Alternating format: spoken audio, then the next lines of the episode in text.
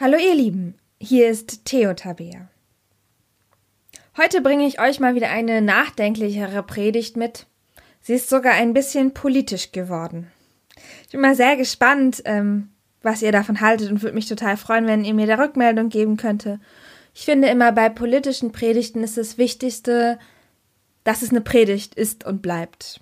Und ob mir das gelungen ist, hört selbst und gebt mir Rückmeldung. Viel Spaß beim Reinhören, eure Theo Tabea. Liebe Podcast-Gemeinde,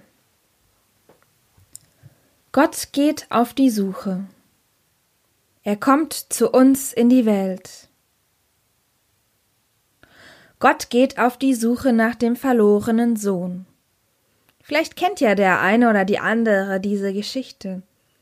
Es geht um einen Sohn, der sein Erbteil verprasst der alles verloren hat und schließlich selbst verloren ist, der trotzdem den Mut hat, zurück zu seinem Vater zu kehren, und der Vater nimmt ihn an, gibt ihm einen Ring, neue Schuhe, er vergibt ihm und stellt ihn wieder her. Und wenn ich genau auf diese Geschichte höre, könnte man ja wohl sagen, der Vater, der in der Geschichte für Gott steht und für die Art, wie Gott mit den Menschen umgeht.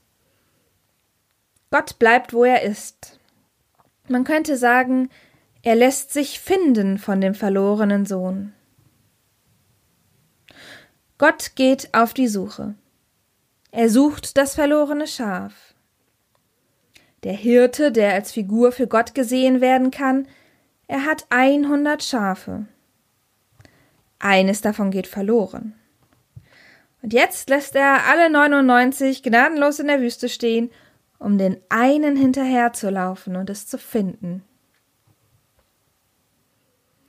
Gott handelt auf zwei ganz unterschiedliche Weisen, um das Gleiche zu erreichen. Gott geht auf die Suche nach dem verlorenen Sohn, dem verlorenen Schaf und dem verlorenen Land. So heißt es im Predigttext.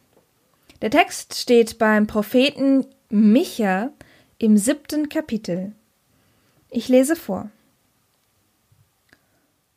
Wo ist solch ein Gott wie du bist, der die Sünde vergibt und erlässt die Schuld denen, die geblieben sind, als Rest seines Erbteils, der an seinem Zorn nicht ewig festhält, denn er hat Gefallen an Gnade.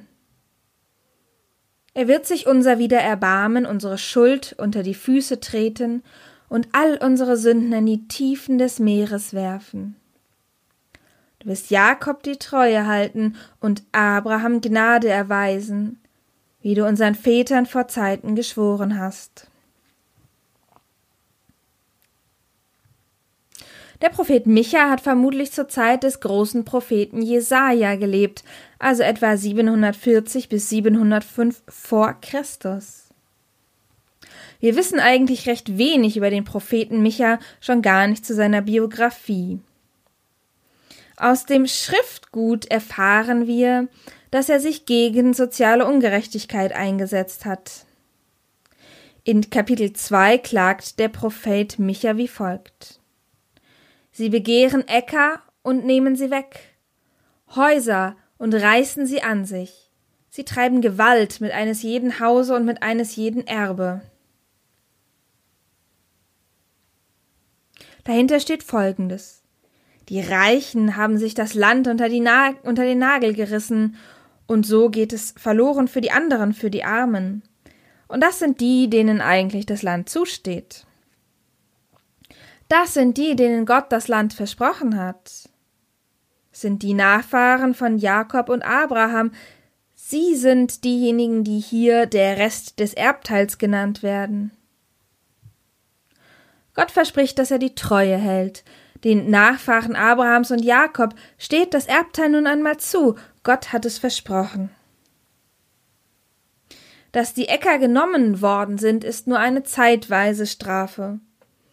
Strafe wird vorübergehen, und deswegen kündigt Micha Vergebung an. Eine Vergebung, die darin besteht, dass das Land zurückgegeben wird, dass das Land wiederhergestellt wird.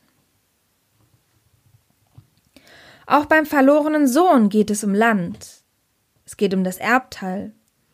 Und das Erbteil kann nur ausgezahlt werden, indem ein Teil des Familiengrundstücks verkauft wird. Als der Sohn ausbezahlt ist, besitzt er kein Land mehr.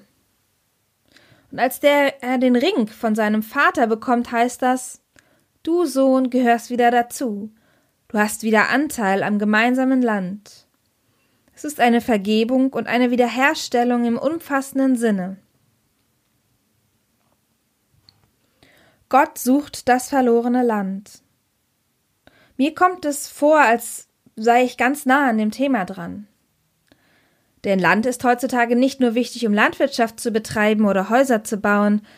Land ist wichtig, um Wälder und Wiesen zu haben.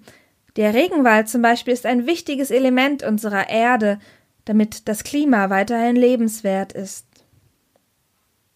Und so schmerzt es mich, in den Nachrichten zu hören, dass in Brasilien und anderen Nationen derzeit im Schatten der Corona-Krise viel Regenwald gerodet wird. Es ist Trockenheit, die Bäume werden abgeholzt, Brand gerodet.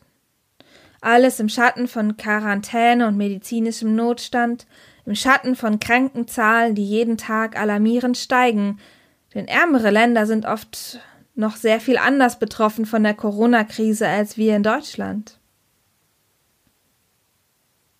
Es wurde in Brasilien eine abgeholzte Fläche von 530 Quadratkilometern registriert. Jetzt kann ich, um ehrlich zu sein, wenig mit Zahlen anfangen, aber um es deutlich zu machen, das ist etwa die doppelte Fläche von Frankfurt. Und es ist fast dreifach so viel wie im letzten Jahr gerodet wurde im April. Die illegale Abholzung soll dann auch noch vom Gesetz geschützt werden. Dazu hat Brasiliens Präsident Bolsonaro extra ein neues Gesetz eingebracht. Es wird auch Landraubgesetz genannt. Es würde die unrechtmäßige Besetzung von öffentlichem Land und die illegale Abholzung im Nachhinein legalisieren. Es fällt mir schwer zu beurteilen, ob das Land verloren ist. Denn hier gibt es mehrere Perspektiven. In den Augen mancher wurde das Land vielleicht gewonnen. Gewonnen für Landwirtschaft zum Anbau von Getreide, das die Menschen ernährt. Gewonnen zum Anbau von Nutzpflanzen für den Export. was in den Augen Gottes gerecht ist und wem das Land gehört, wessen Erbteil es ist. Das mag Gott allein entscheiden. Fest steht zur Bewältigung der Klimaprobleme ist das Land erst einmal verloren gegangen. Gott geht auf die Suche nach dem verlorenen Land. Ich frage mich, auf welche Weise handelt Gott um das verlorene Land zu suchen? Wird er sein wie der Hirte, der dem Schaf hinterherläuft? Der sich ganz aktiv um das Schaf sorgt, dass es nicht verloren geht? Oder ist er wie der Vater, der zu Hause geduldig wartet, der Vater, der sich finden lässt und also auf die Initiative des Sohnes wartet? Wird Gott das Land aktiv wiederherstellen? Wird er darauf warten, dass wir die Initiative ergreifen? Ehrlich gesagt, ich habe da keine Antwort drauf. Vielleicht werden wir es in den nächsten Jahren selbst erleben, erleben müssen. Meine persönliche Hoffnung ist, dass Gott handelt wie im Predigtext versprochen und von Micha überliefert, dass er Gott das Land denen zurückgibt, denen es zusteht. Gottes Wille geschehe, wie im Himmel, so auch auf Erden. Und der Friede Gottes, der höher ist als alle menschliche Vernunft, bewahre eure Herzen und Sinne in Christus Jesus. Amen.